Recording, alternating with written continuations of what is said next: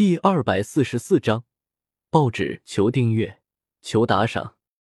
第二天一早，归海庄的议事大厅里，各位住的还习惯吧？萧协看着班老头他们笑道：“巨子，以前我知道登天楼有钱，可是我没想到登天楼这么有钱。”道直不由得感叹道：“昨天道直去了一趟茅房，差点以为自己走错了地方。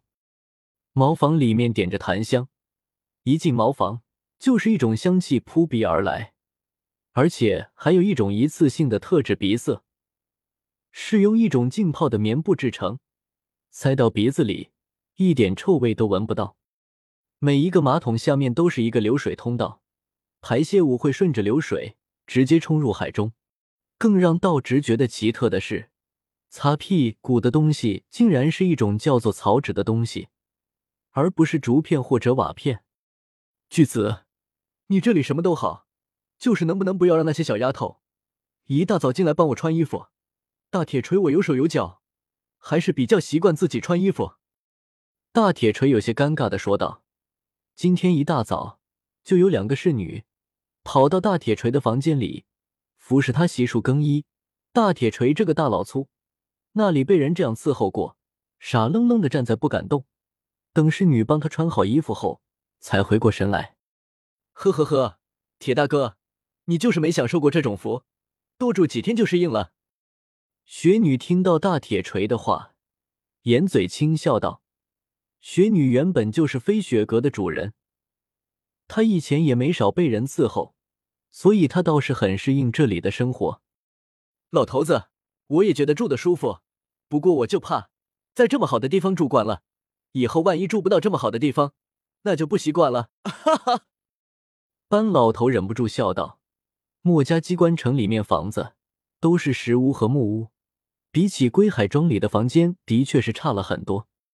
如果你们有什么不适应的，尽管和那些下人们吩咐一声就好了。”萧协闻言笑道。说完，萧协转头对一旁的慕容皇问道：“小黄、小凤呢？姐姐去拿东西了。”待会就来。慕容皇跪坐在萧协身旁，给萧协倒了一杯茶，说道：“少爷，这是第一份新印刷出来的报纸。”不一会儿，慕容凤就拿了一叠报纸走了进来。萧协闻言，脸上一喜，有些惊讶的说道：“这么快就弄好了？”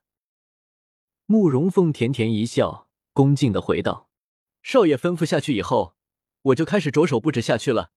现在第一份报纸已经印刷出来了，而且今早这些报纸已经在登天楼旗下的七百多个店铺开始出售了。每张报纸一个铜板，按照少爷说的最便宜的价格出售。嗯，拿来我看看。萧协点了点头，笑道。闻言，慕容峰连忙将其中一份报纸递给了萧协。这个报纸是萧协之前就让慕容凤制造的，毕竟对于萧协来说，赚取崇拜点才是最关键的，而报纸就是一个很方便的工具。在秦朝，别说是报纸，就连纸也只有萧协手下的登天楼能够生产，所以根本不怕有竞争对手。萧协发售的报纸里面的文章，会不经意的表达出萧协的伟大，潜移默化的影响着别人。最终达到对产生消协崇拜的效果。在这种信息传播落后的时代，报纸的出现绝对是革命性的发展。而且，消协的报纸之上会印刷一些名家的经典文章。在这种文化传播困难的年代，消协相信那些百姓们绝对不会介意花费一枚铜板去购买一份报纸的。巨子，你手中的是什么啊？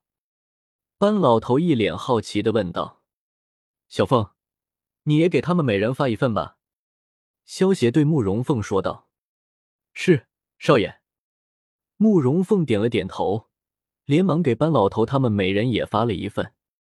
萧协将目光转向了手中的报纸上，报纸正反两面分出四个板块，第一板块上面是最近的天下发生的各种事情，比如一些战争消息。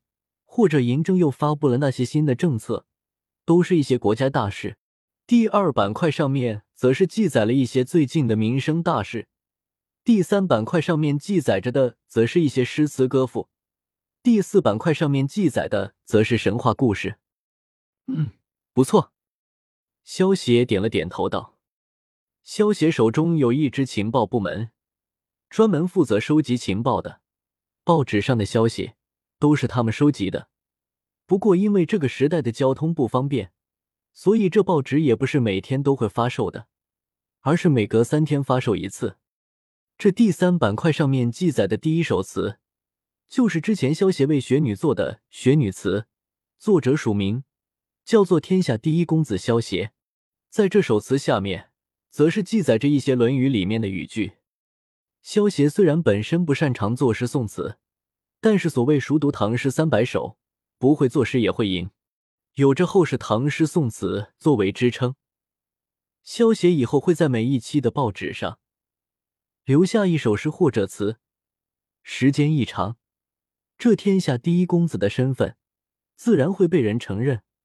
而且，一位能够不停做出能够流传千古的诗词的人，又会有多少人对萧协产生崇拜之情呢？第四版的上面，则是记载的盘古开天地的神话故事，而且还有一幅插图。不过，如果仔细看，就会发现这图里面盘古的脸竟然和萧协很相似。这种报纸对于诗词的传播可是有巨大的影响啊！班老头看完报纸后，有些感慨的说道。萧协听到班老头的感慨，笑了笑。他自然知道报纸比起竹简可是方便太多了，估计今天过后，不知道会有多少人找上登天楼请求合作呢。至于有人想要强抢的话，萧协一点都不担心。只要自己不愿意，就算是嬴政想要强抢，他也抢不走。纸身为中国的四大发明之一，影响的可不是中国，而是全世界。如果没有纸，现在的西方国家还是在用羊皮记录信息呢。小凤，这次印刷了多少份报纸？萧协看完报纸后，对慕容凤问道：“少爷，因为是第一次售卖报纸，所以只印刷了二十万份。”接下来的一期会根据这次的售卖情况加印报纸的。慕容凤对萧协解释道：“嗯。”萧协听到慕容凤的话，满意的点了点头。第一次印了二十万份，但是萧协相信以后报纸肯定能够达到一天几百万份的销售额。